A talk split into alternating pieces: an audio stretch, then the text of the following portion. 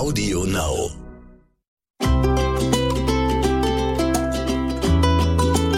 Herzlich willkommen bei Tierisch Menschlich, dem Podcast mit Hundeprofi Martin Rütter und Wissenschaftsjournalistin Katharina Adick. Herzlich willkommen bei Tierisch Menschlich, dem Podcast für Menschen, Tiere und Gefühle. Die letzte Sendung war für uns beide eine besonders intensive, besonders weil du ja in erster Linie auch sehr viel weinen musstest. Lügenpresse, Lügenpresse. Hör mal, ich, ich habe, sagen wir mal, erstmal musst du sagen, danke, lieber Martin, dass du in der letzten Folge so nett in der ganzen Zeit, als ich geweint habe, übernommen hast. Denn für mich war es ja auch ich nicht ganz kurz einfach. was am Auge. Das muss man jetzt hier gar nicht so hoch, ja. hoch aufhängen an der Genau. Stelle. Nee, es war schon heftig. Aber Spaß beiseite. Ja, und das Thema beschäftigt offenbar viele Leute auf allen Seiten der Mikrofone und Lautsprecher. Und wir haben im Nachgang an diese doch recht traurige Stunde uns doch über einige Nachrichten auch freuen dürfen, nämlich weil viele Menschen sich doch wieder an, an schöne Geschichten mit ihren Haustieren erinnert haben, die vielleicht schon vor langer Zeit, von denen sie vor langer Zeit Abschied nehmen mussten, zum Teil in ihrer Kindheit. Andere Hörerinnen und Hörer haben das gerade erst erlebt, zum Teil mit äh, Hunden jetzt oder auch mit Katzen. Und ähm, du hast allerdings äh, auch eine Nachricht bekommen, die wirklich besonders traurig ist, die aus diesen Nachrichten da sehr deutlich hervorsticht, über die du kurz sprechen wolltest. ja, weil, also, Ich lese sie mal kurz vor. Ja. ja, also man muss ja mal dazu sagen, wir bekommen ja äh, eigentlich nach jeder Folge bekommen wir Nachrichten und ähm, ich habe das Mhm. nach jeder Fernsehsendung, nach jedem Radiobericht, nach jedem Podcast. Aber bei diesem Thema war es wirklich so intensiv wie noch nie. Also ich habe wirklich bei vielen Nachrichten echt geschluckt. Ähm, und viele waren aber auch einfach nur, ja, ich wollte mal Danke sagen. Und es war äh, wirklich spannend und, und auch interessant, wie ihr darüber geredet habt. Aber bei dieser Nachricht, die dir da jetzt vorliegt, da habe ich zwischen, ich habe mich kurz total geschämt und habe gedacht, oh nein, oh nein, oh nein, oh nein. Was hast du getan? Über, ich musste wirklich erstmal durchatmen. Ich habe ziemlich schnell reagiert und der Dame, die geschrieben hat, eine persönliche Sprachnachricht geschickt, weil ich echt durch war nach der Nachricht. Mhm. Ich lese mal kurz vor. Hallo Herr Rütter, ähm, ich möchte, dass Sie meine Nachricht nicht falsch verstehen, bitte. Sie sagten, wenn ein Hund stirbt, ist es so, als ob ein Familienmitglied stirbt. Ich hatte in meinem Leben drei Hunde. Ja, es gibt schönere Dinge im Leben, wenn ein Hund stirbt. Vor vier Wochen ist unser Kind verstorben. Und bitte glauben Sie mir, das ist nicht mit einem Hund zu vergleichen. Ihr Satz ist mir durch den ganzen Körper gefahren. Das musste jetzt einfach raus. Liebe Grüße. Ja, und dann ist natürlich heftig. Ich meine, ich habe selber fünf Kinder und ich kann äh, zumindest in der Theorie nachempfinden, was das für ein Thema ist, ein Kind zu beerdigen. Ich habe es ja im Freundes- und Bekanntenkreis tatsächlich erlebt. Und äh, es ist so heftig, weil das ja auch so biologisch unlogisch ist. Die Natur hat bei uns Menschen es nicht vorgesehen, dass du Kinder beerdigst. Es ist schon total hart, die Eltern zu beerdigen, aber das ist mit Verlaub gesagt ein biologisch logischer Prozess. Die Alten sterben eben statistisch vor den Jungen. In dem Moment, wo ein Kind stirbt, ist wirklich, glaube ich, alles im Eimer und und alles ähm, ist erstmal vorbei sozusagen. Und das ist, ich glaube, das kann, das, das kann man, glaube ich, auch gar nicht so richtig in Worte fassen. Und ähm, mich hat das so getroffen, dass ich da einen Menschen so hart getroffen habe mit dem, was ich gesagt habe. Aber natürlich will ich damit nicht zum Ausdruck bringen und ähm, will sagen, das ist gleichzusetzen, wenn ein Hund stirbt, als wenn ein Kind stirbt. Das ist doch eigentlich Mhm. selbsterklärend, dass man das nicht meinte und dass wir, wenn wir sagen, da stirbt ein Familienmitglied, das nicht auf eine Ebene stellen wollen mit einem Menschen und erst recht nicht mit einem Kind. Ähm, Ja, ich glaube, das ist bei den meisten Leuten, die die Sendung gehört haben, auch genau richtig verstanden worden. Aber wenn es einem sehr schlecht geht, dann hört man solche Dinge, glaube ich, auch nochmal mit ganz anderen Ohren. Und das darüber, ähm, da, also ich kann mir das nur sehr schwer vorstellen, wie schlimm das sein muss. Aber ich denke, dass das, ja, dass das einem, dass es einen dann eben ganz anders trifft und dass die Mehrzahl der Hörer aber schon auch äh, wusste, dass du das nicht, nicht gleichsetzen äh, wolltest an der Stelle. Absolut. Und äh, genau das habe ich ihr auch versucht zu erklären. Ich habe eine Sprachnachricht gemacht und mich wirklich ganz aufrichtig entschuldigt, dass ich solche Gefühle bei ihr ausgelöst habe, habe aber auch versucht mhm. zu erklären, dass es natürlich in der Richtung nicht so gemeint war. Und selbst wenn es die Mehrheit so verstanden hat, ändert es ja nicht an, an ihrem Gefühl. Und ähm, ja. ja, ich glaube aber auch, dass diese Nachrichten ein totaler Vertrauensbeweis ist. Und darüber habe ich mich auch gefreut, denn sie hat ja nicht rumgepöbelt und hat gesagt, so den Ritter wollte ich nee. immer schon mal beschimpfen. Im Gegenteil, sie hat mir ja etwas sehr Intimes anvertraut. Und ich habe das auch als Kompliment aufgefasst, dass sie sagt, das ist ein Typ, dem kann ich das sagen. Und, und dem darf ich ja. so eine Nachricht schicken. Und das wird der auch genau verstehen, was ich meine. Und das ist ja dann mhm. auch eigentlich wieder was Schönes. Und der interessiert sich auch dafür. Total. Also genau was das. Der, in anderen Leuten vorgeht und ja. genau, genau. Also das und und das ist ja wirklich sehr ausgeprägt bei mir. Ich habe ja wirklich eine, mhm. eine, eine ein, ein ganz ausgeprägtes Interesse für Menschen und und ähm, für deren Gedanken und Gefühle. Total. Ja. Äh, wir haben aber eben sehr viele Nachrichten auch bekommen, die wirklich äh, ganz schön waren. Da sind viele lustige und ähm, schrullige Geschichten auch gewesen von alternden Hunden und wir haben einiges auch an, an schönen Fotos gesehen in den ähm, Kommentaren, die wir uns auch alle angeguckt haben. Also vielleicht war es auch, obwohl es eine traurige Stunde war, wirklich für viele Leute nochmal so ein Moment, sich an schöne Geschichten mit den Hunden zu erinnern. Ja, total. Also es, äh, ich lese mal stellvertretend vor ich höre euren Podcast seit Stunde eins jeden Mittwoch früh auf dem Weg zur Arbeit. Was soll ich sagen? Heute früh kam ich verheult im Büro an. Es war so rührend und emotional. Die Gefühle kamen direkt durch die Lautsprecher in meinen Tränenkanal. Ich habe beschlossen, mich auch intensiver mit dem Thema Sterben zu beschäftigen, auch wenn es wahnsinnig herzzerreißen wird. Danke und Achtung jetzt für eure Ehrlichkeit und den Mut. Und da muss ich sagen, äh, ein spannendes Thema viele, viele Leute haben geschrieben, ich finde das so mutig, was ihr da gemacht habt. Und ähm, mhm. ich habe das ja, ich, ich, ich verstehe das Wort Mut da überhaupt gar nicht. Gar nicht, null. Ja, du nicht. Äh, das ist aber ja auch bei dir ja auch sehr äh, ausgeprägt, dass du, mm, dass es für dich eigentlich selbstverständlich ist, äh, auch offen mit solchen Sachen umzugehen. Und da bist du, glaube ich, wirklich vielen Leuten ein paar Schritte voraus. Und ich habe mich bei der Folge auch gefragt hinterher, oh, ob ich die so lassen würde oder ob man da nicht ein bisschen was rausnimmt. Weil ich auch gedacht habe, erstens, wer hört sich das an?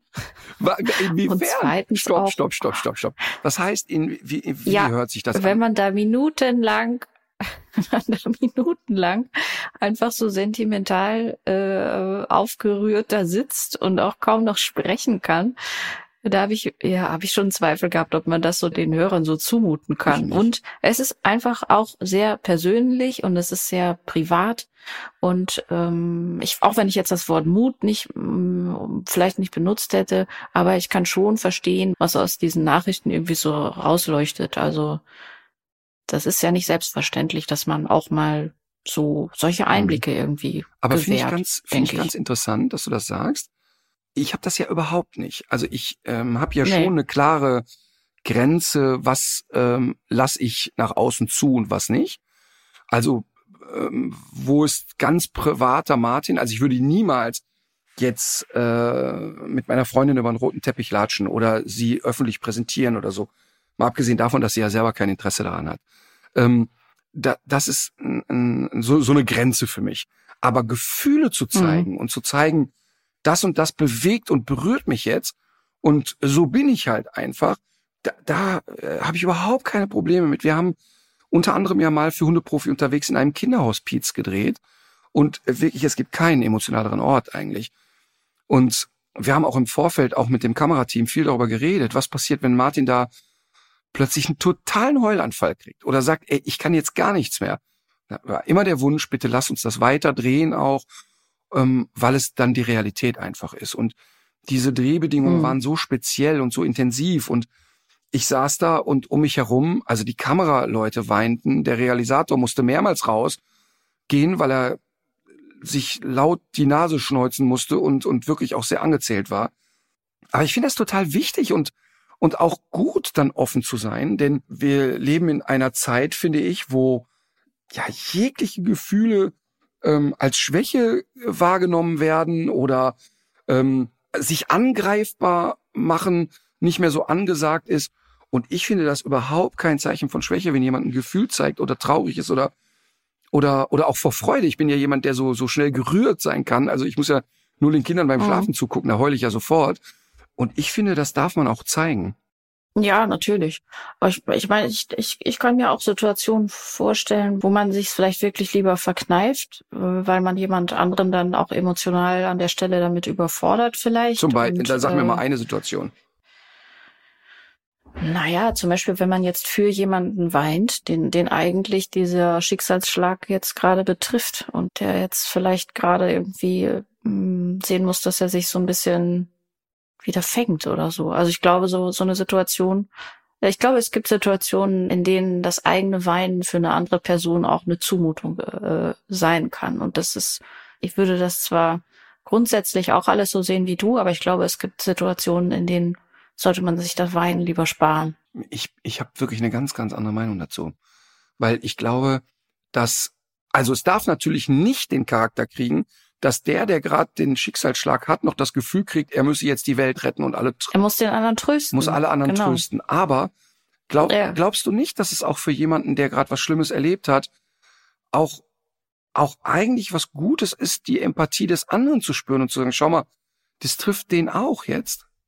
Ja, natürlich schon. Wahrscheinlich kann man das gar nicht so richtig zur Regel machen oder irgendwelche Parameter da irgendwie aufstellen, sondern man muss das dann immer von der Situation abhängig machen, denke ich. Ne? Aber hast du, als wir die Folge aufgezeichnet haben und als du weintest und traurig warst, war dir das unangenehm? Ja, schon. Auch. Mir gegenüber? Oder weil du dachtest so jetzt? Nee, die, nee, dir gegenüber nicht.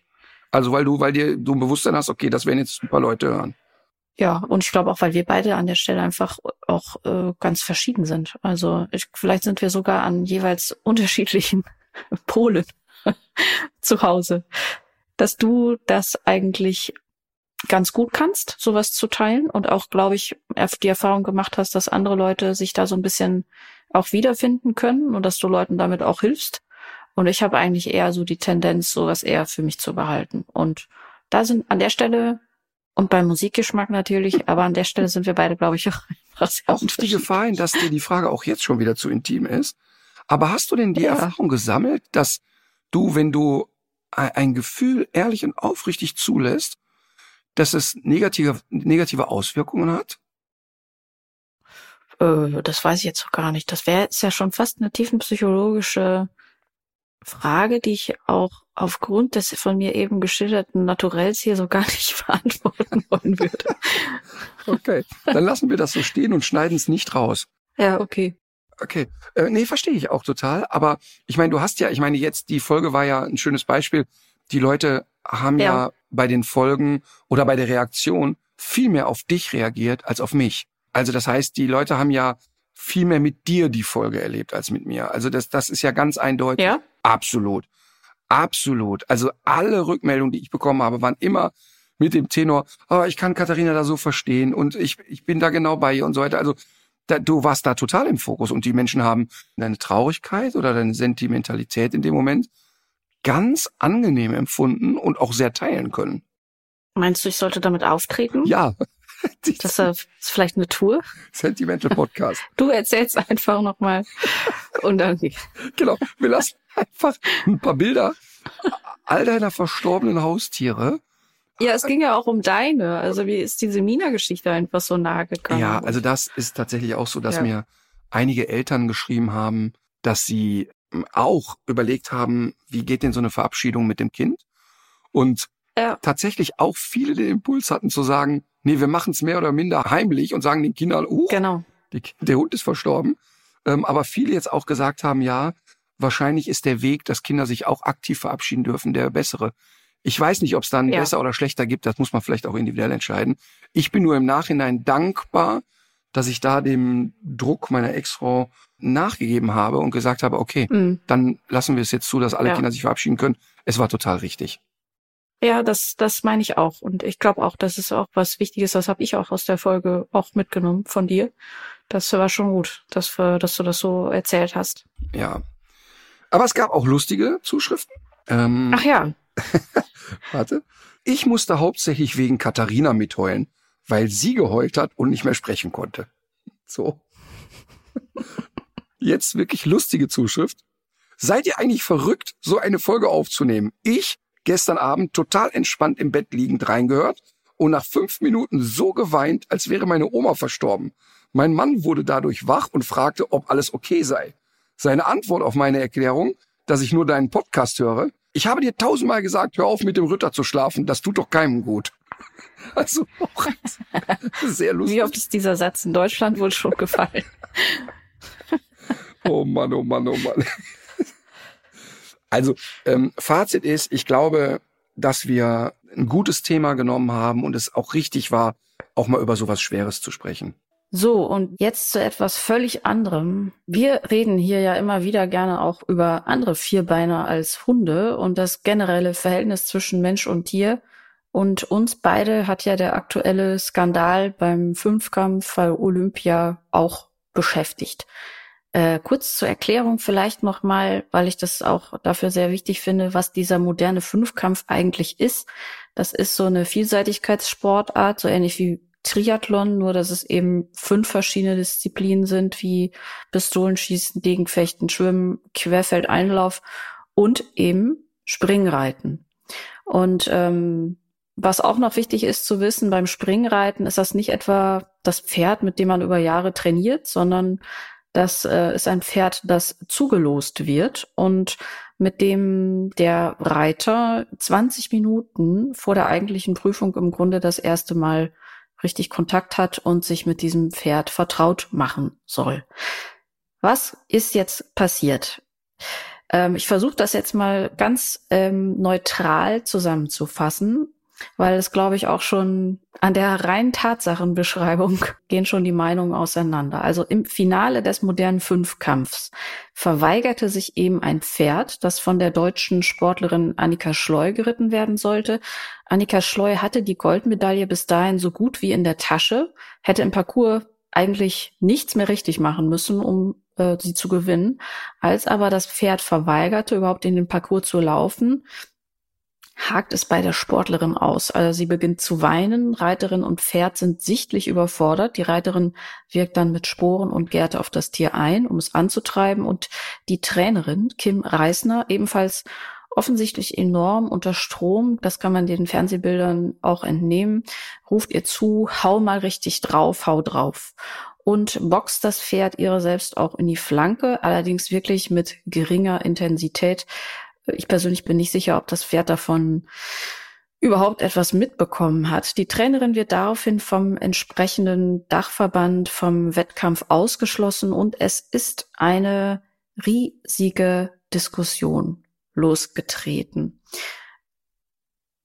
Jetzt sind wir beide keine Pferdeexperten aber mit gesundem Menschenverstand ausgestattet. Ja, aber wir möchten trotzdem gerne mit jemandem sprechen, der sowohl eigene Erfahrung im Turniersport hat, als auch sehr genau sagen kann, wann ein Pferd gestresst ist. Und äh, diese Bilder, die wir da alle gesehen haben, die waren ja wirklich sehr bestürzend. Aber es lohnt sich, glaube ich, jetzt noch mal genau hinzugucken, die ganze Debatte ein bisschen zu versachlichen.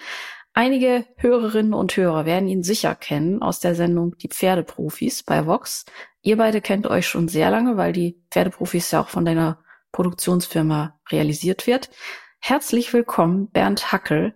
Ich freue mich sehr, dass du heute dir die Zeit genommen hast. Und ich freue mich, dass ihr mich eingeladen habt. Ich weiß das äh, besonders deshalb zu schätzen. Ich kann mal ganz kurz wieder aus dem Nähkästchen plaudern. Äh, Bernd ist mit seinem Wohnmobil aus Bayern nach Köln gejöckelt gestern. Wow. Äh, hat eigentlich heute einen Dreh und ist deshalb aber einen Tag vorher angereist, um hier bei uns im Podcast zu sein. Und das weiß ich wirklich außerordentlich zu schätzen, weil ich weiß, wie viel er um die Ohren hat. Also direkt mal zu Anfang vielen Dank, Bernd, für den Aufruf. Gern, Martin. Du bist ja Trainer und ähm, hast aber auch eigentliche, äh, hast aber auch eigene Turniererfahrung. Vielleicht kannst du ein bisschen zu deinem Werdegang erzählen, kurz für die Leute, die dich nicht kennen. Also ich bin Westernreiter und äh, ich hatte schon im Kindergarten ein Schaukelpferd, bla bla. Nein, ich mach's kurz. ich bin Westernreiter und ähm, früher in der Disziplin Reining unterwegs gewesen, ist eine Disziplin aus der Westernreiterei. Man nennt's auch die Dressur der Westernreiter. Hab von dort dann gewechselt zur Working Cow Horse. Da wird mit äh, Rindern und Pferden gearbeitet und war Pi mal Daumen insgesamt zwei Jahre in Amerika. Hab dort ja mir als Cowboy mein Geld verdient, als Trainer mein Geld verdient, mit vielen Trainern zusammengearbeitet und dort meine Kilometer auf dem Pferderücken gesammelt. Zu meiner Zeit, als ich angefangen habe, gab's diesen Ausbildungsberuf des Western-Reitlehrers so noch nicht.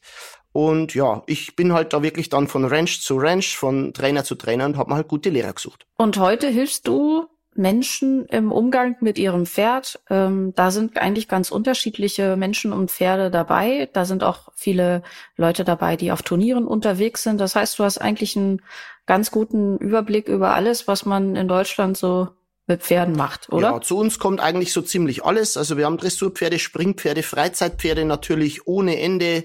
Ähm, viele Pferde, die vom Händler kommen, Leute, die auch über den Tisch gezogen werden, überfordert sind mit Situationen, mit Pferden und so weiter. Also da ist wirklich bunt gemischt bei uns. Jetzt mal ganz offen gefragt, äh, wie hast du diese Bilder wahrgenommen, um die es jetzt geht? Also ich bin da sehr zwischen zwei oder drei Stühlen, weil ganz ehrlich, ich habe da so ein bisschen den Kaffee auf.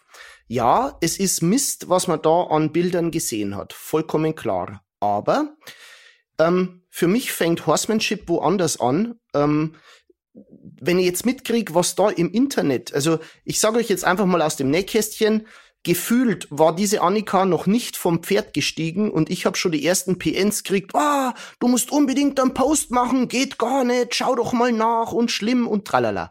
Dann habe ich mich erstmal schlau gemacht, weil ich natürlich die Olympiade auch nicht so verfolg, äh, aus zeitlichen Gründen. Was ist denn eigentlich passiert? Und bis ich dann geschaut habe, waren schon pff, bestimmt 10, 15 Posts raus von den, ich sage jetzt mal, üblichen Verdächtigen, die da halt einfach Klicks abstauben, ne? Um Gottes Willen und alles schlimm und Tritrat, Rullala und hast du nicht gesehen und dann wird da wirklich ein Bauernopfer an die Wand genagelt. Keiner stellt sich die Frage, ob diese Disziplin vielleicht die falschen Regeln hat, ob es da vielleicht komplett in die falsche Richtung geht. Ich habe vor Jahren, ich glaube, das lang gar nicht mehr vor Jahren, vor Jahrzehnten, gesagt, ich verstehe nicht im Fünfkampf, dass die Leute fremde Pferde kriegen. Es heißt moderner Fünfkampf und es ist im Endeffekt wie im Ersten Weltkrieg, hey, spring auf ein Pferd und lass es irgendwo hinlaufen.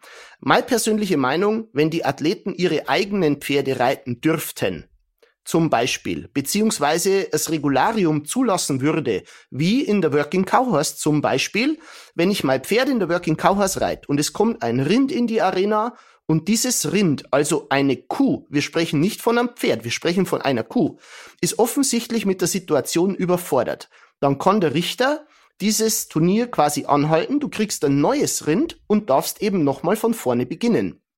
Eben um, ich sage jetzt mal, den Gemütszustand dieser Kuh zu schonen, beziehungsweise das Ganze halt zu ermöglichen, dass in Ruhe kontrolliert für Pferd, Reiter und Kuh dieses Turnier stattfinden kann. Und ich verstehe halt nicht, mhm. warum man nicht einfach eine Glocke einführt, wo der Richter sagt, pass auf, Klingeling, das Mädel kriegt ein anderes Pferd, passt schon. So, und jetzt würde ich das Ganze ein kleines bisschen differenziert sehen. Der einfachste Weg für mich wäre, mich hinzustellen und zu sagen, ja, die Annika ist ganz schlimm, lasst uns die an einen Baum hängen und alles ist der Drama. Aber das ist ja nicht der Punkt, der zum Ziel führt. Und vor allem nichts, was zu einer Änderung führt. Wir haben jetzt die Chance, vor allem durch diesen Vorfall, dass man den modernen Fünfkampf wirklich modern macht. Und zwar für Reiter und für Pferd. Überlegt euch doch mal, im Leben von so einem Athleten dreht sich alles um Olympia. So, die verzichtet auf so viele Sachen, die trainiert jahrelang dahin. Dann wird 2020 diese Scheißveranstaltung verschoben, nochmal ein Jahr.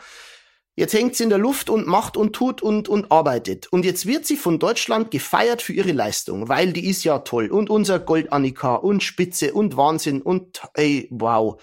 So, und dann kommt dieser Saint Boy und die Annika sagt, ich möchte dieses Pferd eigentlich nicht reiten, der hat schon dreimal verweigert. Blöd, dass er nicht viermal verweigert hat bei der Russin, weil dann wäre er ja raus gewesen. So, jetzt kommt sie an dieses Pferd und sagt, ich will den eigentlich nicht reiten. Das Regularium erlaubt aber keinen Wechsel. Sie muss ihn also reiten. Und jetzt sitzt sie natürlich schon am Anfang heulend da drauf, weil sie zehn Zentimeter von der Goldmedaille entfernt ist. Der braucht da eigentlich nur noch durchgaloppieren, macht er aber nicht. Das Pferd ist komplett überfordert. Mich zum Beispiel würden auch Aufnahmen interessieren vom Abreiteplatz. Wie hat's am Abreiteplatz ausgesehen? Ist er da wirklich gelaufen oder war er da schon klemmig? Vor allem, wenn sie sagt, die Besitzerin hat ihr Tipps gegeben, wie sie Schwierigkeiten vermeidet. Das heißt ja auch schon wieder von vornherein, wenn da ein guter Amtstierarzt vor Ort ist, der sagt, passt auf, Leute, ähm, das Gemüts, der Gemütszustand von diesem Pferd erlaubt uns nicht, dieses Pferd da durchzureiten, dann nimmt er den halt raus. Die haben doch alles in der Hand. Das ist doch nicht nur die Annika, die da drauf sitzt. Die Annika sitzt da drauf in einer Scheißsituation. Und jetzt stellen wir uns einfach mal vor, die Trainerin hat Weitblick und ich will auch der Trainerin den schwarzen Peter nicht zuschieben. Es ist eine stressige Situation. Ich habe da auch Verständnis für die beiden Menschen. So, wenn die Trainerin sagt, Annika, steig ab, es ist vorbei, lass gut sein, klopft ihm am Hals, lobt den, führ den raus. Dann ist sie für einen Moment die Heldin bei vielleicht, was weiß ich, 20.000 Reiter. Der Rest von Deutschland hängt die an den höchsten Baum.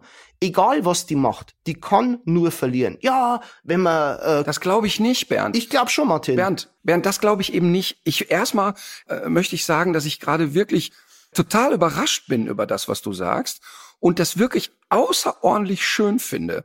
Denn ähm, das, was du jetzt machst, ähm, du, also ich weiß ja, also ich habe Bernd nicht nur selber bei Dreharbeiten erlebt, sondern ich habe Bernd ja auch hinter den Kulissen erlebt. Egal, ob wir jetzt, wenn wir uns bei einer Show treffen, Bernd ist ja auch auf Tour und so weiter. Und dann weiß ich, mit welcher Leidenschaft der Bernd für die Pferde einsteht und wie, und ich weiß genau, wie emotional den Bernd das machen kann, wenn der sieht, ein Pferd wird nicht gut behandelt. Und das hört äh, oder fängt bei Bernd ja nicht da an, wo ein Pferd geschlagen und misshandelt wird, sondern es fängt ja schon an, da sitzt jemand drauf, der nicht richtig reiten kann. Da, da ist ja schon bei Bernd immer oh wei, mhm. oh wei. Also das und und weil ich weiß, wie wie du tickst, finde ich es umso spannender und auch äh, sehr bemerkenswert, dass du sagst, Moment mal eben, es geht hier nicht um die Einzeltat und um den Sportler oder um das, was da passiert ist, sondern um das scheiß System, was dahinter steckt. Ähm, da bin ich auch total bei dir und finde das wirklich den richtigen Gedankengang. Ändert aber doch nichts an der Sache. Stress hin oder her. Und ja, die stehen unter Druck, keine Frage. Und ich, äh, also ich habe in meinem Leben oft genug ganz dumme Entscheidungen getroffen und, und, und viele, viele Fehler gemacht. Das weiß ich wohl. Aber jetzt malen wir uns mal aus. Die wäre da reingeritten, die hätte am Abreitplatz, hat die schon gemerkt, okay, das Ding geht schief. Die reitet rein, das Pferd gerät unter Druck, die steigt ab, winkt einmal ins Publikum, bringt das Pferd raus, geht sofort zur ersten Kamera und sagt, pass mal auf, Leute, das ist wirklich große Scheiße und ich hätte mich über Gold sehr gefreut. Aber das, was hier abläuft, können wir dem Pferd gar nicht zumuten. Bernd, ich schwöre dir, die wäre nicht an einen Baum gehängt worden, sondern die wäre die strahlende Siegerin der Olympischen Spiele gewesen. Und die hätte damit nicht ihren Sport verraten und die hätte auch meiner Meinung nach keine großen Repressalien bekommen. Wie das innerhalb des Verbandes ist, weiß ich nicht. Aber da draußen bei den Leuten, die wäre eine Heldin geworden. Ich habe mal eine Frage dazu. Und zwar, ich finde das äh, auch äh, sehr gut, dass wir das jetzt wirklich auch mal versuchen, so ein bisschen jenseits von allem Ärger und, und aller Empörung jetzt mal so ein bisschen fair und objektiv auseinanderzudröseln. Aber eine Sache äh, frage ich mich schon, wenn man sich für so eine Sportart entscheidet, bei der das ja nun mal einfach ähm, so ist, dass man diese Pferde zugelost bekommt dann ist das ja eigentlich schon eine Entscheidung, die man getroffen hat, schon sehr viel früher, oder?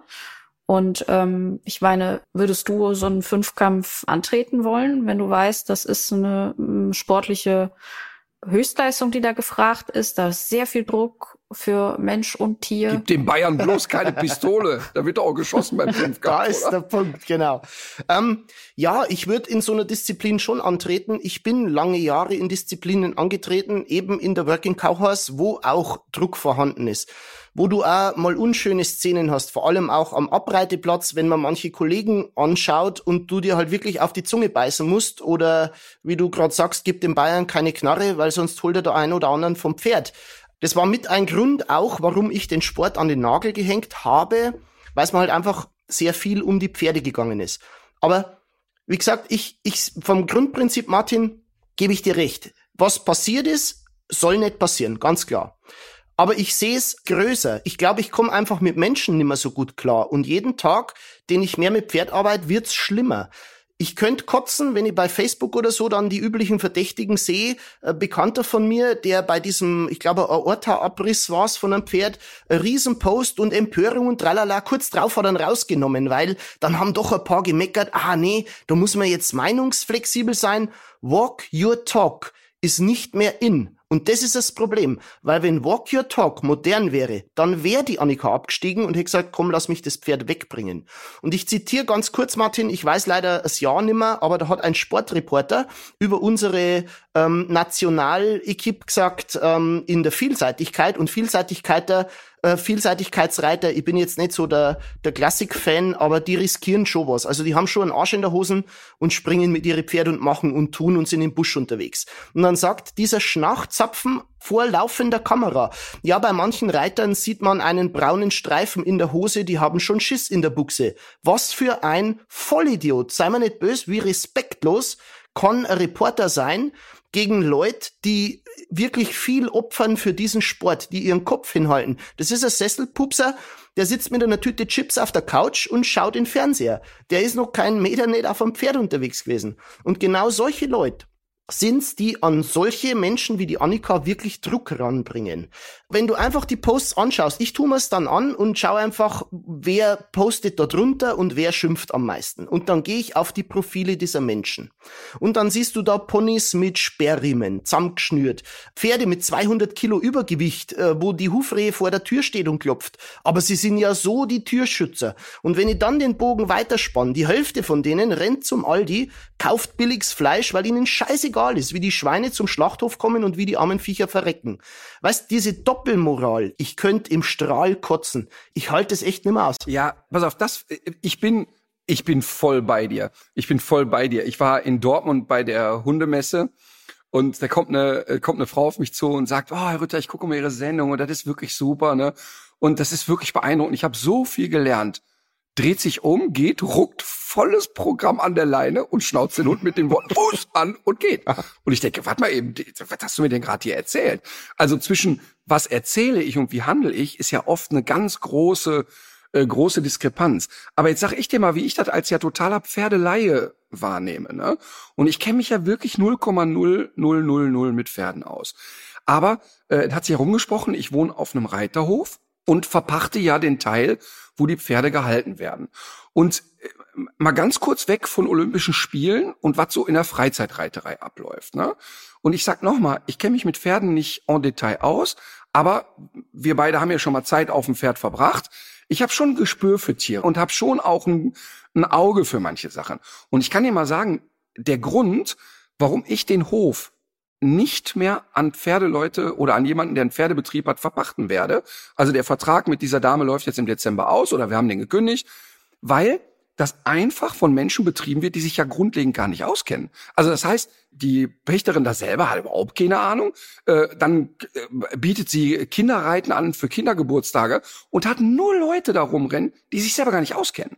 Das heißt also, die, die Hühner sind in einem viel zu kleinen Stall, die Kaninchen sehen kein Tageslicht und so weiter und so fort. Die Schweine liegen nur nebeneinander. Das ist einfach gruselig und ich wohne da und kann das gar nicht mehr mit ansehen. Und ich kann vor allen Dingen nicht mit ansehen, ähm, dass es so normal ist, dass schon einem 12, 13, 14-jährigen Menschen verkauft wird. Es ist normal, einem Pferd auch mal eine zu knallen, das mal zur Seite zu schubsen und keine Ahnung. Und da rede ich jetzt nicht davon, dass was du machst, gute Bodenarbeit und sagst, hey, ich muss dem auch schon mal sagen, wer hier die Ansagen macht, weil mit 600 Kilo kann ich schlecht diskutieren. Das ist mir alles bewusst. Aber so die Grundhaltung ist, äh, wir kaufen uns die Wendy und gucken uns den Ostsee und Ostwind und was weiß ich Film an, aber sind eigentlich den ganzen Tag völlig inkompetent mit dem Tier unterwegs. Und das finde ich halt so gruselig. Also das heißt, jeder kann irgendwie so einen Stall betreiben, da musst du irgendwie, füllst du drei Formulare aus, da kannst du das schon machen. Das ist ja bei Hunden nicht anders. Wir reden ja auch da über Hundezucht und so weiter. Aber wenn wir jetzt den Bogen nochmal zu Olympia äh, gehen, jetzt sehe ich ja nicht nur, dass dein Pferd geschlagen wird, sondern es ist ja auch guck mal, das Gesicht und die Mimik und das ja im Grunde dieses Pferd auch psychologisch und psychisch so unter Druck stand. Und das ist doch wirklich absurd, dass wir im 21. Jahrhundert immer noch es normal finden, dass ein Tier für Leistungssport missbraucht wird. Da würde ich, und das ist doch der Grundsatz. Da würde ich gerne noch mal einhaken, weil genau das würde ich eigentlich ganz gerne mal ein bisschen sortieren. Ich würde, glaube ich, auch mal trennen wollen, was hat das Pferd eigentlich so für Anzeichen gehabt, äh, die jetzt für Bernd auch vielleicht aufschlussreicher, sicher aufschlussreicher sind als für uns. Und auf der anderen Seite die eigentliche Einwirkung der Reiterin oder auch der Trainerin. Aus meiner persönlichen Sicht war dieses äh, Boxen von der Trainerin zu vernachlässigen. Das war eigentlich mit so ganz geringer Intensität, habe ich das jedenfalls wahrgenommen. Und was die Einwirkung, die tatsächliche Einwirkung der Reiterin jetzt auf das Pferd, mal ganz abgesehen davon, ob man das jetzt überhaupt hätte machen dürfen in der Situation oder nicht, aber was die ganz tatsächliche Einwirkung so über Zügel, Sporen und Gärte betrifft, wie schlimm war das wirklich aus deiner Sicht, was du da gesehen hast, Bernd? Ich würde ganz kurz nochmal ein kleines bisschen weiter hinten ansetzen, weil ich bin da jetzt ganz beim Martin. Und da mache ich jetzt der Annika und auch der Trainerin einen Vorwurf draus das ist wirklich, das ist bedenklich, dass ich mich dann hinstelle und sage, ja, es ist jetzt nicht übertriebene Härte, man haut schon mal auf ein Pferd, ums gefügig zu machen. So diese Ausdrücke, das ist einfach Quatsch, das funktioniert nicht. Allerdings kommen sie halt auch aus einer ganz anderen Richtung des Reitsports, wie jetzt ich. Es soll keine Entschuldigung sein für sowas, aber wenn man da jetzt empathisch reagiert und sagt, okay, passt auf, Leute, das war großer Mist, den ich da gemacht habe, aber ich war unter Stress gestanden, überlegt's mal, mein ganzes Leben war darauf ausgerichtet und so weiter, und da gehe ich jetzt mit die Vorwürfe konform, dass ich sage, das Verhalten im Nachgang von den Beschuldigten geht nicht. Das, das kann nicht sein. Man muss einfach dann auch wirklich dazu stehen und sagen, pass auf, okay, das war großer Mist. Weil, dass diese Bilder nicht sein sollen, ist vollkommen klar. Aber es sollte schon wachrütteln, ein bisschen zum Überlegen, wie jetzt eben der Martin sagt, dass man vielleicht das Gesamtbild Pferd und Reiten ganz anders sieht.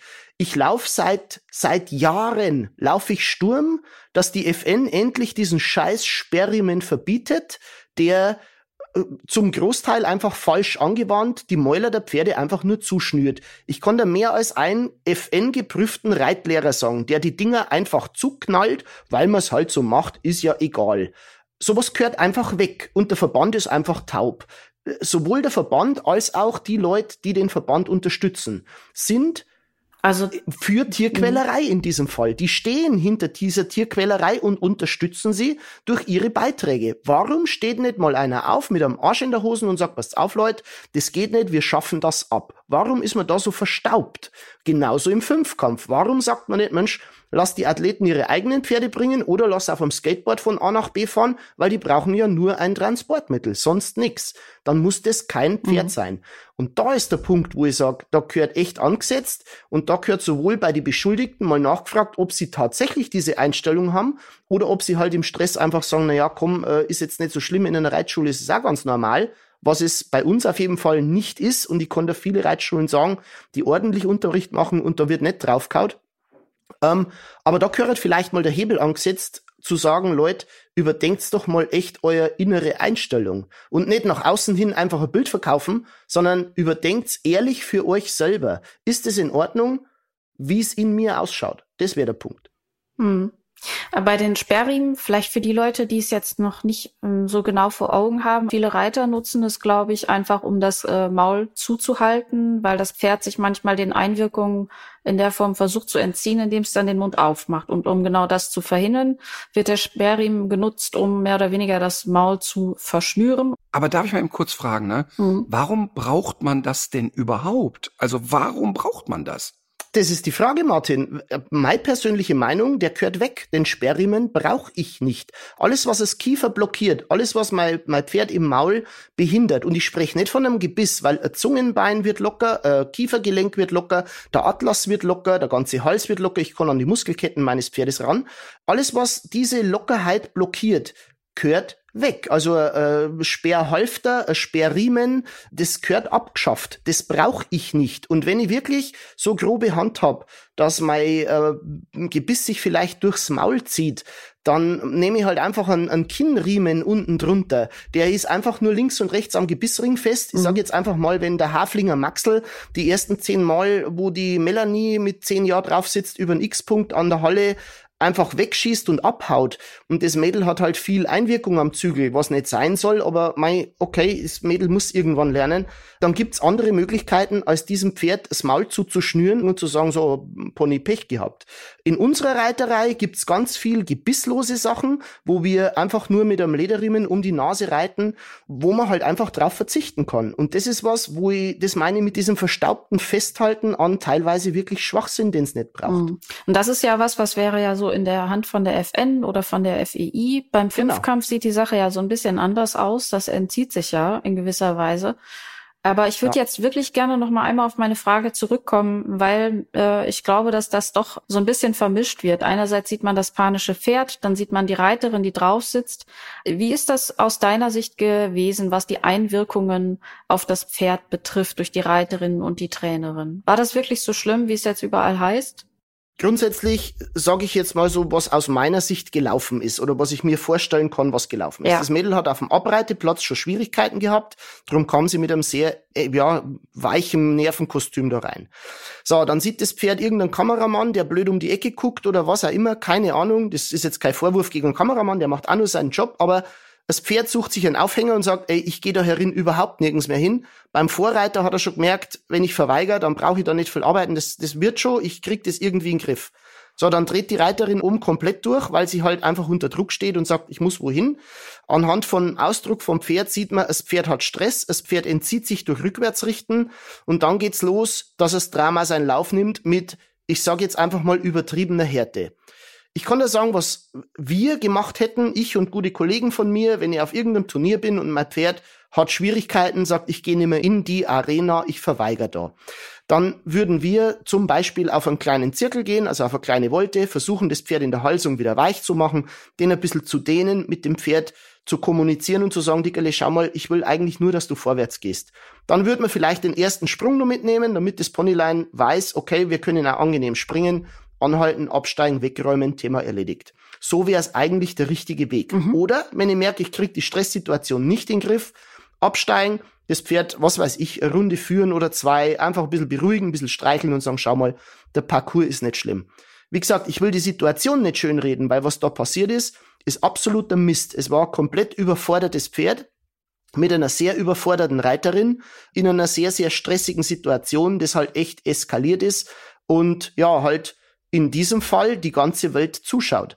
Aber ich garantiere dir, Katharina, im Gelände findest du ganz viel Leute, die mit ihrem Pferd vor einem Stoppelfeld stehen, das äh, von einem äh, Mähdrescher noch abgeerntet wird, was auch immer. Das Pferd bleibt stecken und sagt, nee, ich gehe überhaupt nirgends mehr hin. Der gleiche Gesichtsausdruck. Die Leute, die Buchse voll und sagen, um Gottes Willen, mein Pferdchen fängt an zu steigen, lassen den vorn los, stecken den Sporn rein, hauen hinten drauf. Vielleicht nur Reitlehrerin dabei, die es halt höflicher ausdrückt und sagt, gib dem mal einen Klaps. Nee, gib dem schon einen richtigen Klaps. Es ist nichts anderes als hau drauf, hau nur fester drauf. Mhm. Da gehört anders an die Sache rangegangen.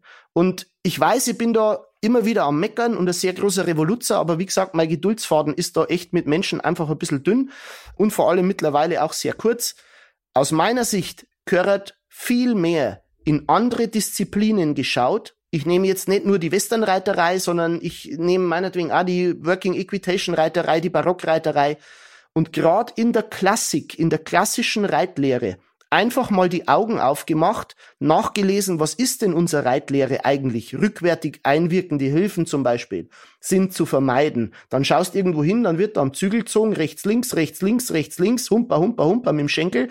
Das ist nicht mehr die Reitlehre, die eigentlich vermittelt worden ist. Schaut euch doch mal alte Aufnahmen an vom Dr. Rainer Klimke mit dem Allerich oder von äh, Buxtehude, schaut da einen an. Die Pferde waren viel schlechter im Gebäude, die hat man nur reiten müssen. Da war noch nicht so gute Pferdezucht da. So, was hätten solche Leute mit ihrer Reiterei, die auch schlechte Gebäude wirklich rittig kriegen, mit den Gebäuden heutzutage anfangen können? Und wo ist hingegangen? In eine abkürzende Reiterei, schnell, schnell. Ähm, der Ausbildungsweg immer kürzer, weil es kostet alles Geld und unterm Strich macht man halt einfach Druck und das Pferd zahlt dafür. Und das geht nicht. Und das ist unabhängig von der Annika oder von Olympia. Jeder muss selber in sich reinschauen und die Besitzer der Pferde müssen, bevor sie die Pferde am Trainer übergeben, nachfragen, kann ich das verantworten?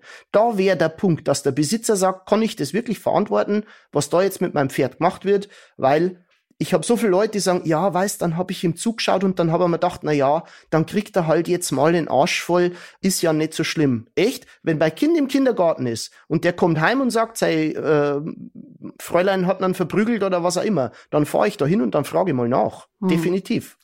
Das, äh, was ja auch auffällig war, war, dass sich ja dann sehr schnell, nachdem diese Skandalbilder um die Welt gingen, dann zum Beispiel ja auch Reiterinnen aus dem Bereich Dressur schnell distanziert haben. Und das aber auch so ein bisschen als, ja, die Fünfkampfreiter erschienen aus meiner Sicht so ein bisschen als die schwarzen Schafe und ähm, als würde das eben nicht der Normalität entsprechen. Wenn man sich aber mal auf Dressurabreiteplätzen eben umguckt, zum Beispiel auch am CIO, dann sieht man diese Sachen und auch noch Schlimmeres. Also das haben wir ja auch schon äh, dokumentiert für die Sendung Quarks im WDR.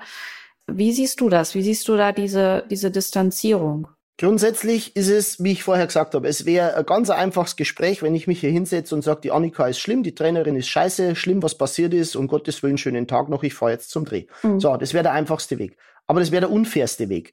Und ich finde einfach so dieses Bauernopfer, dass man sich dann distanziert von einem Reitkollegen und, und, und, das sind Schnellschüsse, wo man einfach sich denkt, hey, weißt was, jetzt sage ich halt einfach schnell was und dann bin ich der Held und dann ist es gut.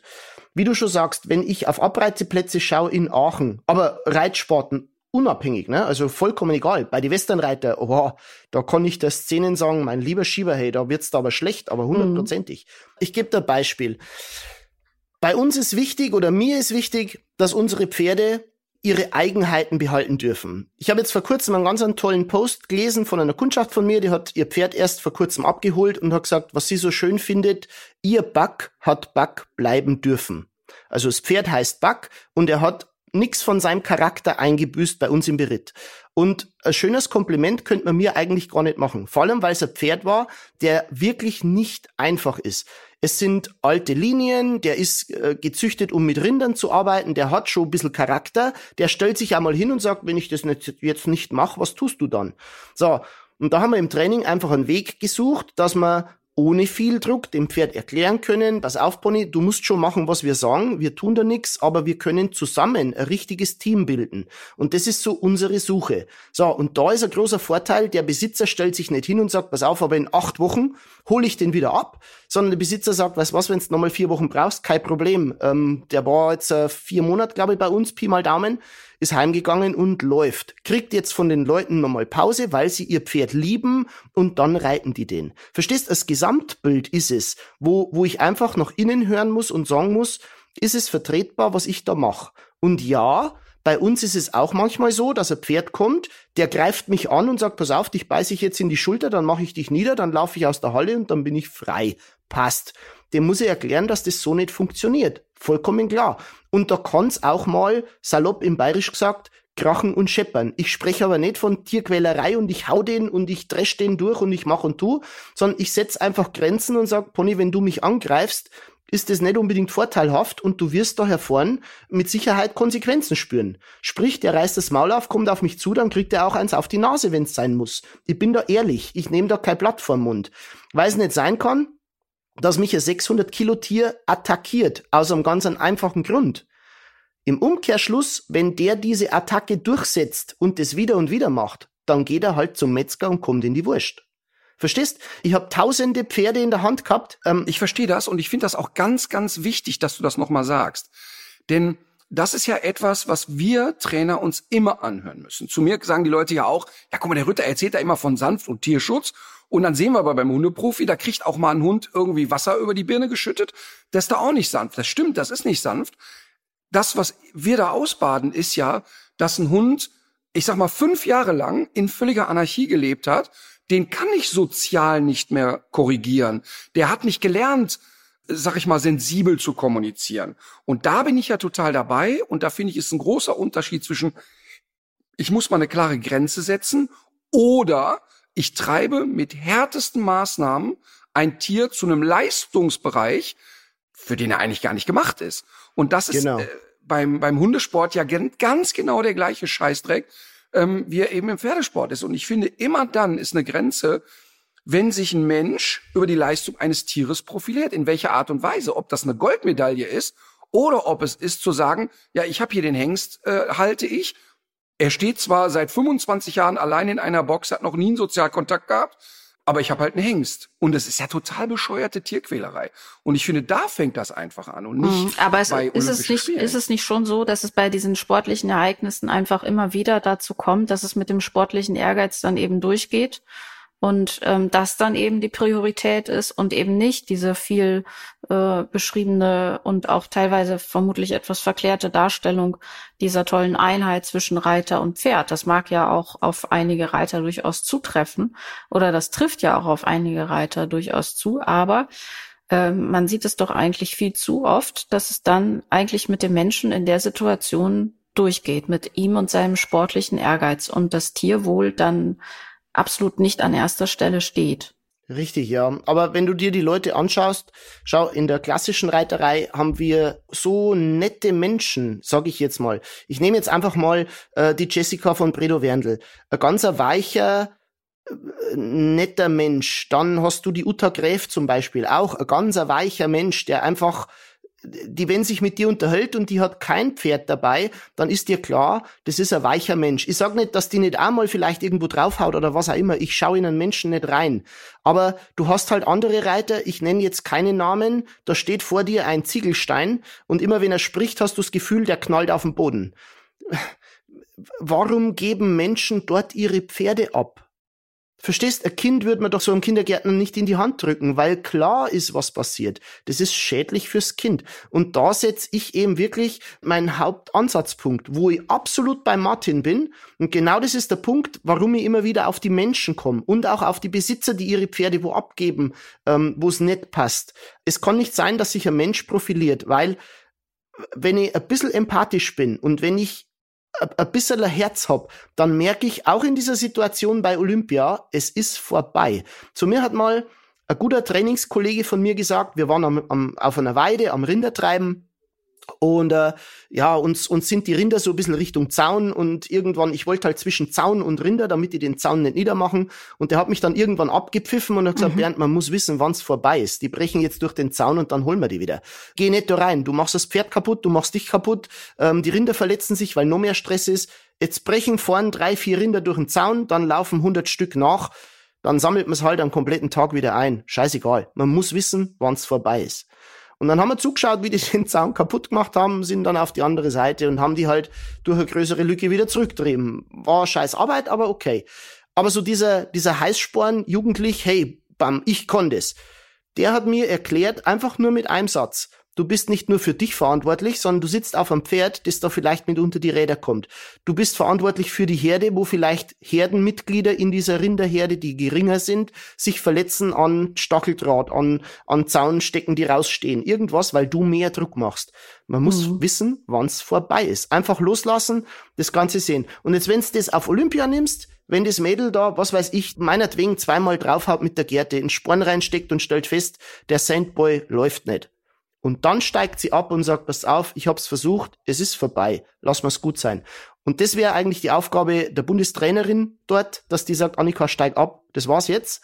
Da kann man wirklich einen Vorwurf machen, dass man sagt, pass auf, Leute, ähm, Empathie dem Pferd gegenüber ihr seid mit einem Lebewesen unterwegs, man muss da schon ein bisschen schauen. Ich finde es nochmal wichtig, weil ich, Bernd hat jetzt ja so ein Beispiel genannt, wo er selber auch so ein bisschen auf dem Holzweg gewesen sind, ist und ich selber kann mich auch an Drehs mit Tieren erinnern, äh, die zurückliegen, die ich heute so auch nicht mehr machen würde.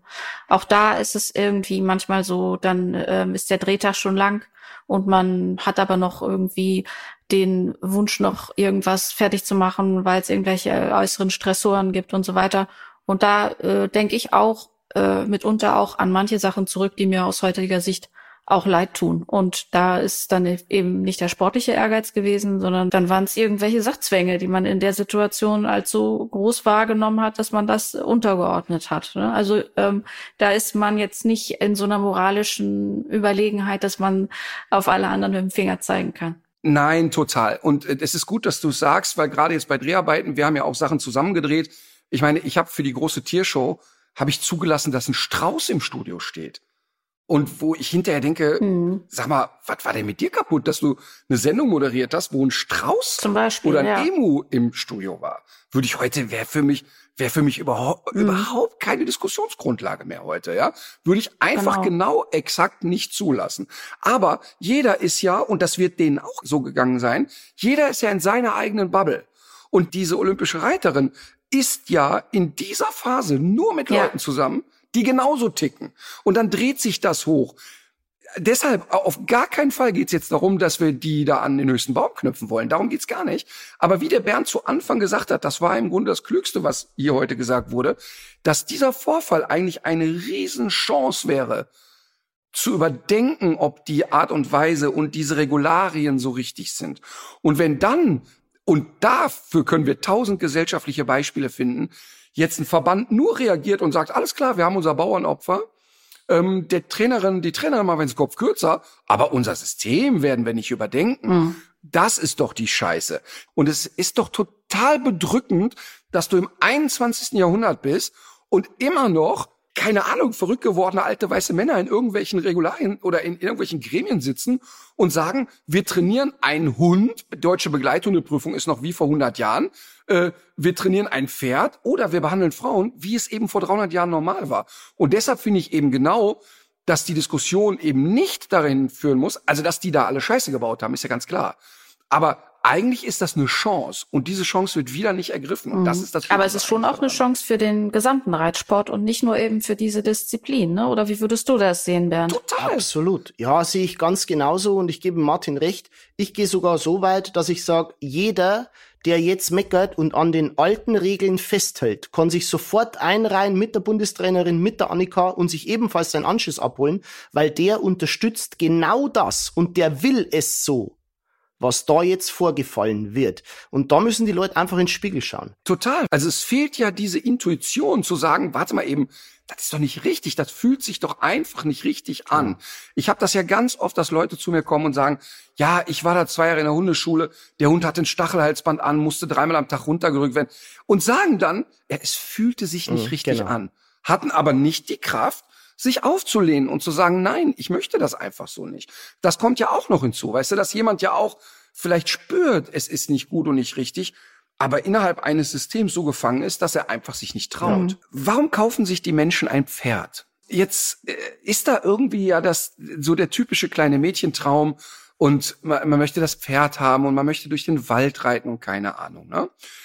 Mit den Pferdeprofis habe ich ja mal Reitunterricht gehabt und bin unter anderem ja mit dem Bernd auf einem wirklich mit mir zauberhaft netten Pferd namens Jacqueline äh, durch den bayerischen Wald geritten. Oder sagen wir mal so, das Pferd ist ja mit mir geritten. Ja.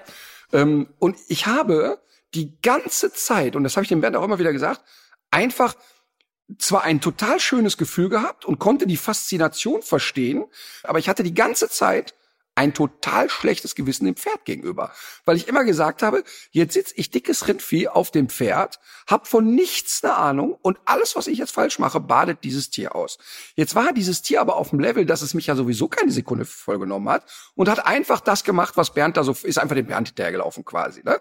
So und das ist ja alles gut und schön, aber jetzt frage ich mich, jetzt kaufen die Leute sich ein Pferd oder das Kind lernt reiten da ist doch nicht die Grundidee. Kein zehnjähriges Mädchen sagt doch, also ich möchte so gerne ein Pferd haben, weil ich schon immer mal mit der Reitgerte auf ein Tier hauen wollte. Sondern erstmal ist doch die Faszination, dieses wunderschöne Tier, diese, diese Kraft, diese Eleganz und diese Symbiose, die entstehen soll, das steht doch erstmal im Vordergrund.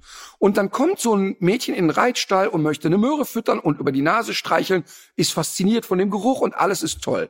Und ich frage mich, wie schaffen es die Erwachsenen, dass das Kind jetzt plötzlich abbiegt von der totalen Faszination, ein Naturerlebnis zu haben, ein wunderschönes Tier begleiten zu können. Wo schaffen es die Erwachsenen, dass das Kind abbiegt in du musst dich durchsetzen, du musst dich behaupten, das darfst du nicht gefallen lassen und äh, wir müssen es dominieren. Ich verstehe das nicht. Keiner kauft sich doch ein Pferd, weil er sagt, ich möchte dann, und ich sehe das jeden Tag bei mir vor der Nase auf dem Reitplatz, ein Kampf ist das, da kämpft jeder gegen sein eigenes Pferd an. Wo biegen die falsch ab? Ich, ich kann dir da einen, einen Denkanstoß geben, Martin. Und zwar, ähm, das geht da los, das ist jetzt zwar wieder was, wo man mich fürchterlich kritisieren wird dafür, aber es geht da los, wo den Kindern einfach eingeredet wird, das Pferd ist dein Feind. Du brauchst einen Helm, du brauchst eine Weste, du brauchst Handschuhe, du brauchst Sicherheitsschuhe, geh hinten nicht hin, da tritt er, geh vorne nicht hin, da beißt er, lass dir nicht umrempeln von dem, lass dir das nicht gefallen, äh, schubst den mal zurück, ähm, wenn der so nah kommt, hau den mal auf die Nase, der darf das nicht. Mhm. Und so wird den Kindern implantiert. Stell dir vor, deine Kinder möchten gerne einen Tiger. Du sagst, Mensch, Tiger wäre eine geile Idee, hübsches Tier, kauf mal. So, und dann bringt er den Tiger und sagt, aber, Martin, du musst den jeden Tag gleich in den Senkel stellen, sonst frisst er irgendwann deine Kinder. Für dich wird es normal, dass du in den Käfig gehst und sagst, hey, auf deinen Platz! So. Schäferhund, das gleiche, ne? Du musst da zack, bumm und wuff. Überleg mal, wie viele Leute die unterhalten sich mit dir in einem ganz normalen Ton. Und dann sagen sie, unser Bello, unser Bello ist so super, pass auf, mach Platz! Und der Bello legt sich hin. Mhm. Warum sage ich nicht, mach Platz?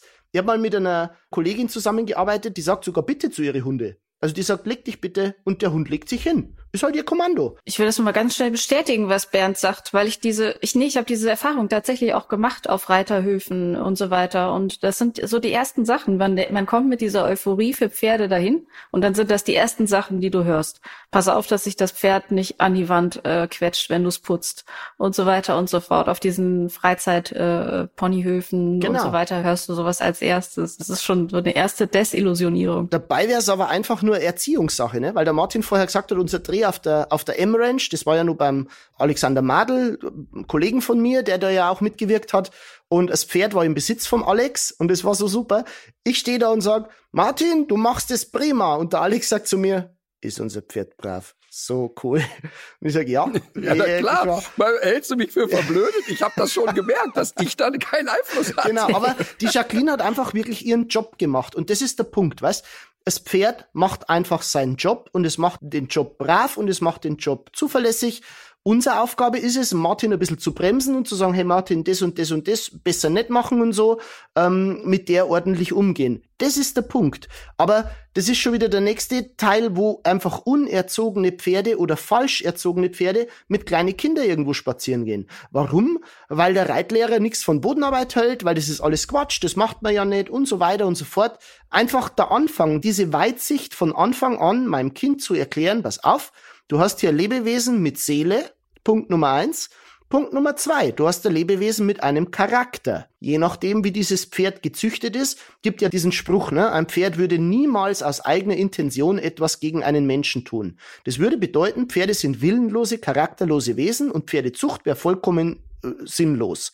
Eben ist ja nicht so. Äh, äh, ein blöder Mensch mit einem anderen blöden Menschen haben meistens ein Deppertskind. Ganz eine einfache Regel. Ja? Dieses depperte Kind muss halt einfach anders erzogen werden, sonst wird's ebenfalls adept werden.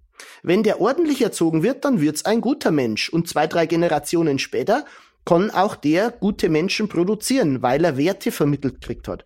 Und das ist genau der Punkt, wo ich die Verantwortung an die Trainer, an den Verband, an alles, was dahinter steht im Reitsport, nicht die an vorderster Front, die die Zügel in der Hand haben, sondern die, die denen sagen, wie nimmt man die Zügel in die Hand, die sind verantwortlich dafür, wo sich dieser Sport, nennen wir es einfach mal Sport, hin entwickelt. Und die haben es eigentlich in der Hand. Und das ist genau der Punkt. Ich habe bei Pferden gemerkt, dass äh, Menschen eigentlich sich mitunter schwer tun, die sich nicht so gut auskennen, zu erkennen, dass es einem Pferd gerade nicht ganz gut geht.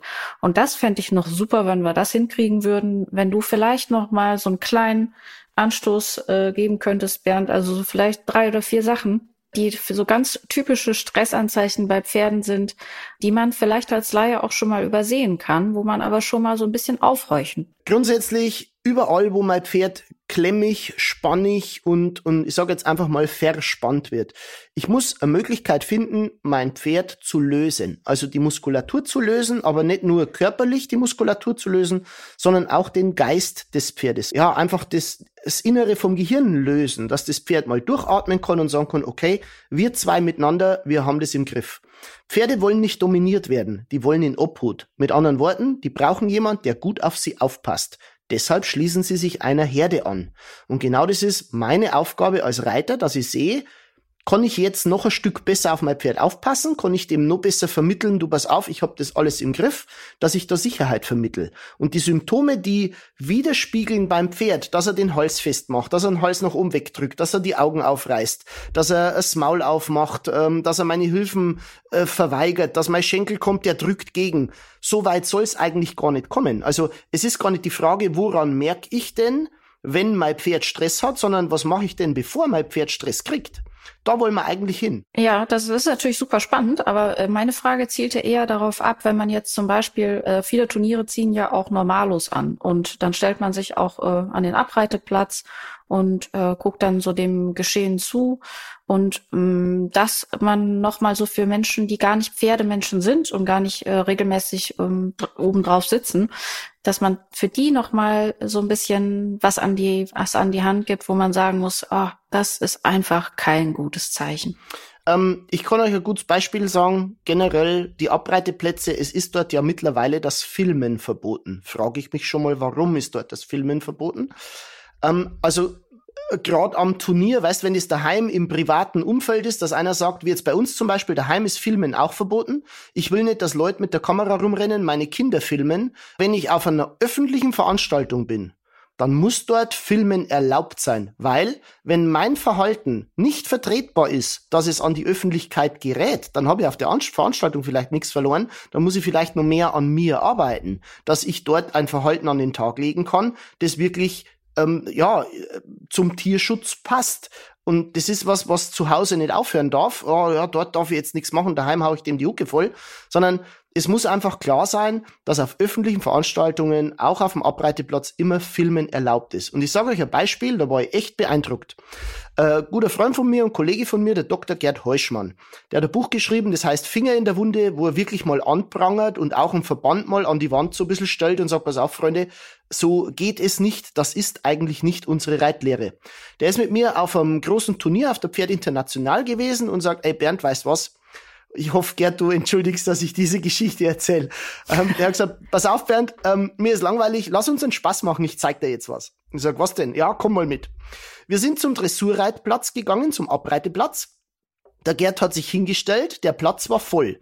Die Leute wussten, Gerd Heuschmann, bekannt für sein Buch Finger in der Wunde, äh, macht vielleicht auch mal das ein oder andere Foto von unschönen Szenen und stellt Leute am Pranger.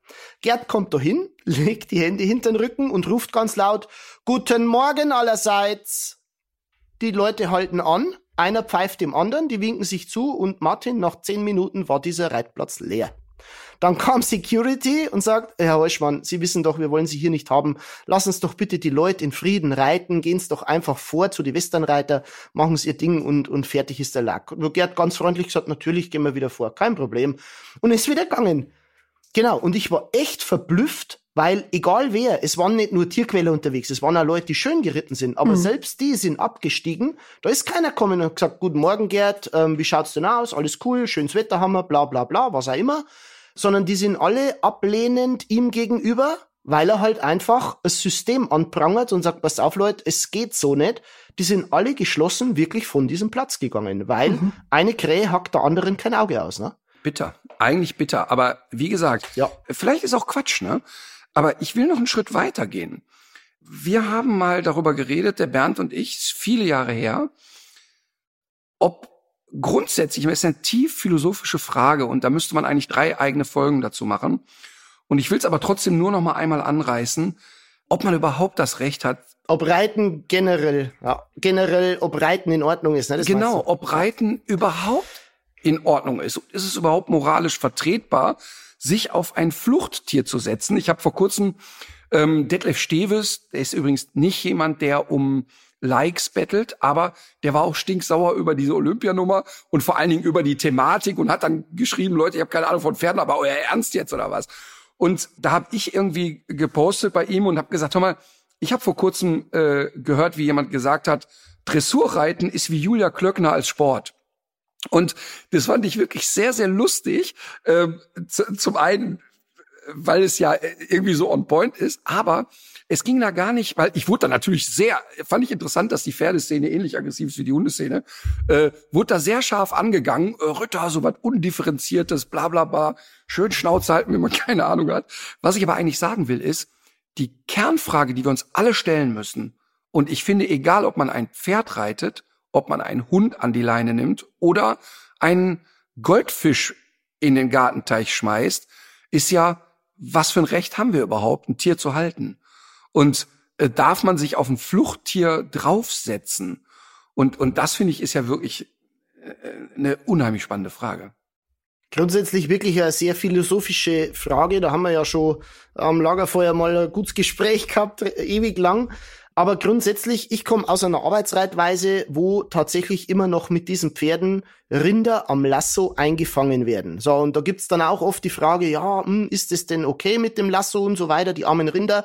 Fakt ist, es ist nachgewiesen, dass diese Rinder, wenn sie in der Herde mit einem Rope, mit einem Pferd eingefangen werden, kastriert, gebrandmarkt und so weiter und so fort, dass diese Tiere viel weniger Stress haben, als wenn das irgendwo über ein äh, Klemmshoot nennt man das, ähm, wo die halt eingeklemmt werden und halt äh, tierärztlich versorgt, was auch immer. Also da ist der, der Stresslevel viel geringerer. Das heißt, ich komme aus einer Reiterei, meine persönliche Meinung, die tatsächlich ihren Sinn hat, mit Pferden, die dafür gezüchtet sind, beziehungsweise Pferde, die ausgewählt wurden, wo man sagt, Mensch, hey, mit dem ist, der hat da Spaß dran, das passt.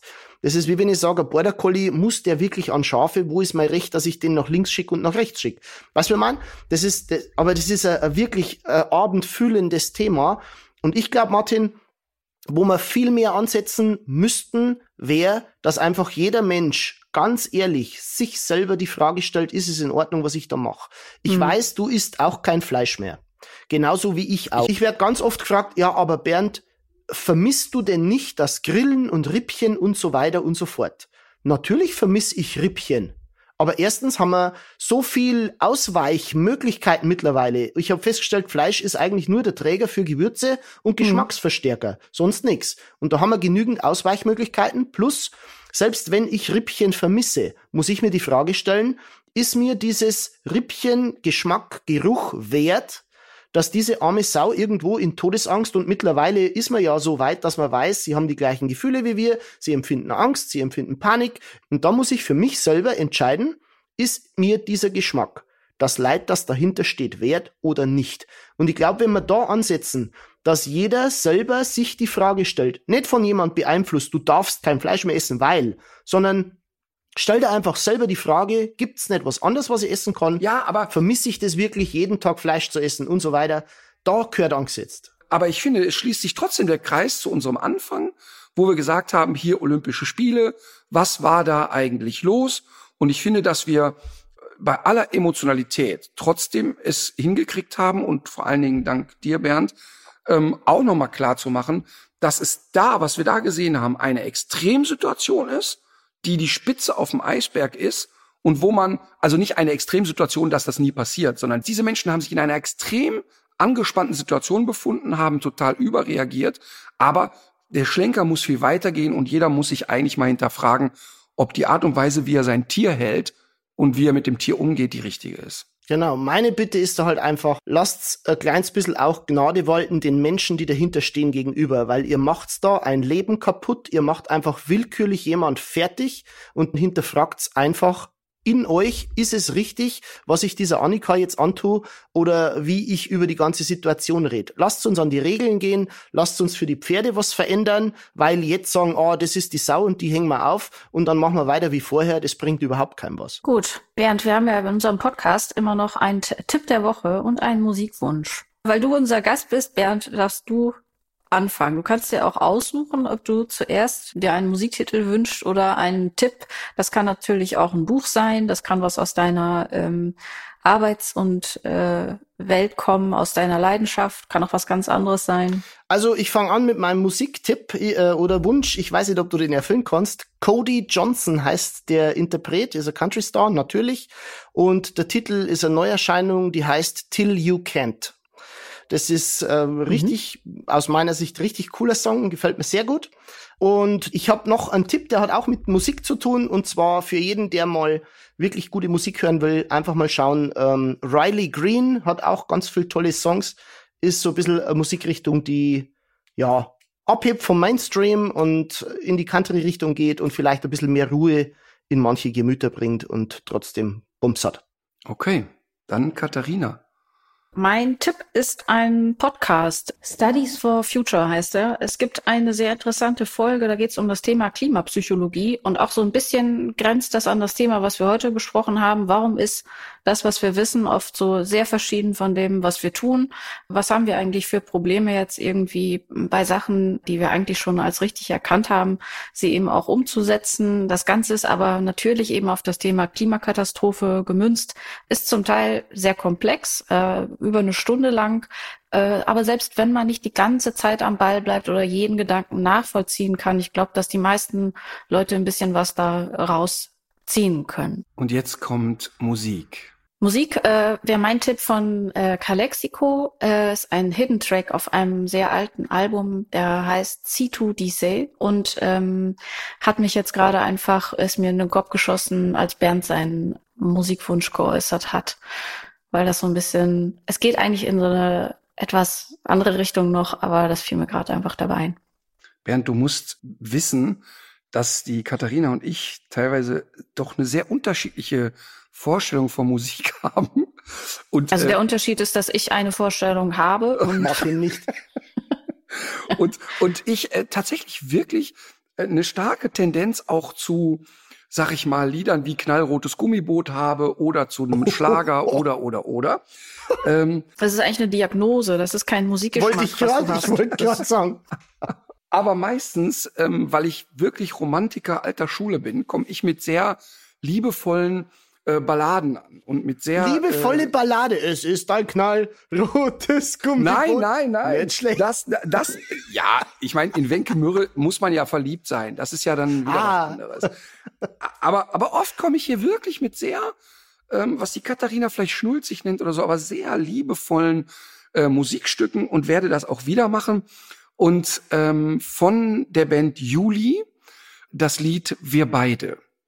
Es ist ein sehr romantisches Lied, obwohl es auch wirklich ein bisschen Tempo hat. Mein Tipp der Woche ist tatsächlich die Internetseite von Bernd www.berndhackel.de.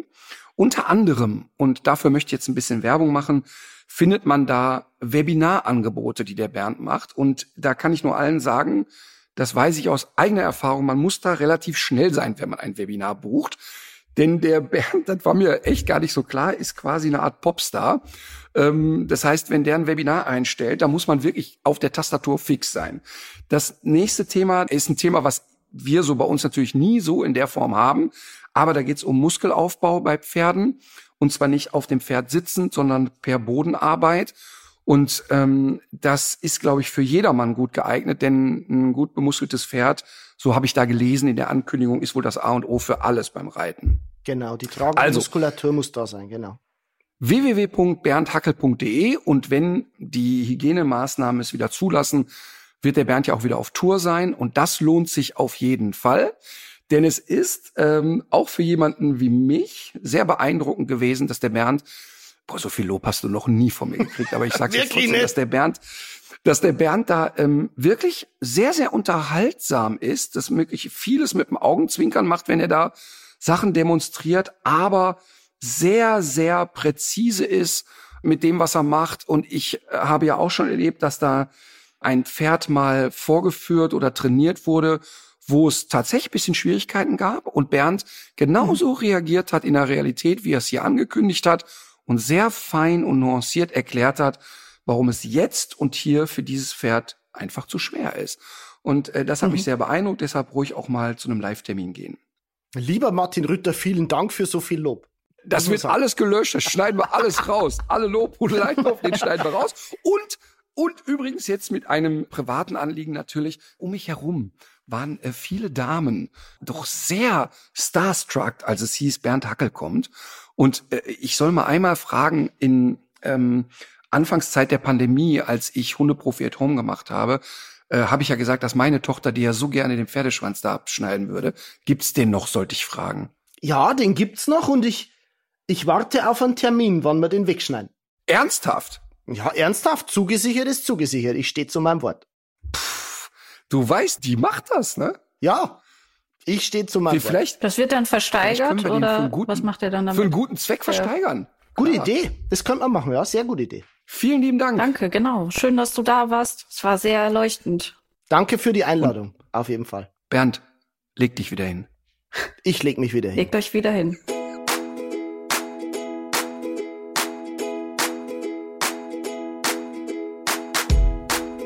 And thin, come rain or shine.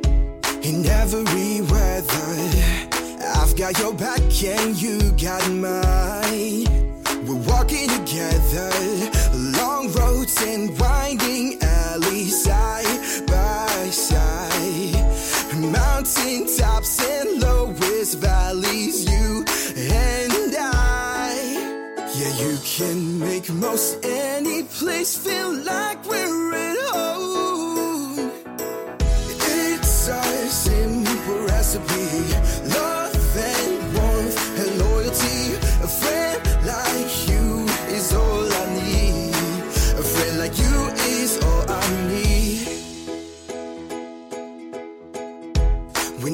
I'm down, you cheer me up. You find your way and you know it. When I worry too much, you make it stop and take me back to the moment when it gets cold. You're there to keep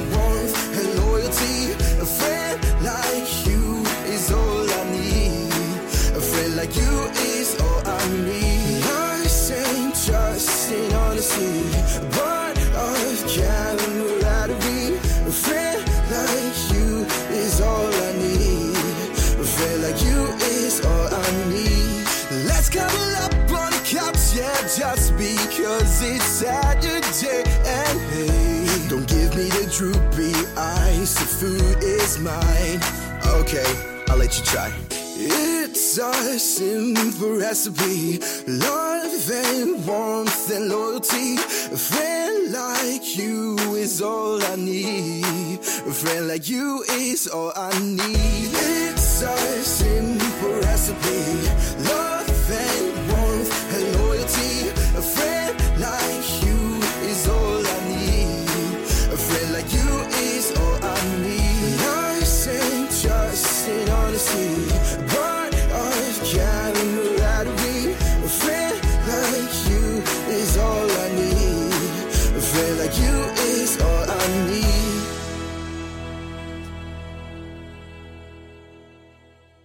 So Leute, das war's jetzt mit tierisch menschlich. Aber damit ihr die Zeit zur nächsten Folge gut überbrücken könnt, haben wir hier noch einen Podcast-Tipp für euch. Eine jungfräuliche Empfängnis. Eine Frau, die plötzlich wie aus dem Nichts mit englischem Akzent spricht. Das sind Fälle aus meinem Podcast Die Diagnose. Mein Name ist Annika Geißler und alle zwei Wochen rede ich mit Ärztinnen und Ärzten über rätselhafte Fälle, die sie sehr beschäftigt und die sie mit kriminalistischem Spürsinn gelöst haben. Hört mal rein in die Diagnose auf Audio Now und überall dort, wo es Podcasts gibt. Audio Now.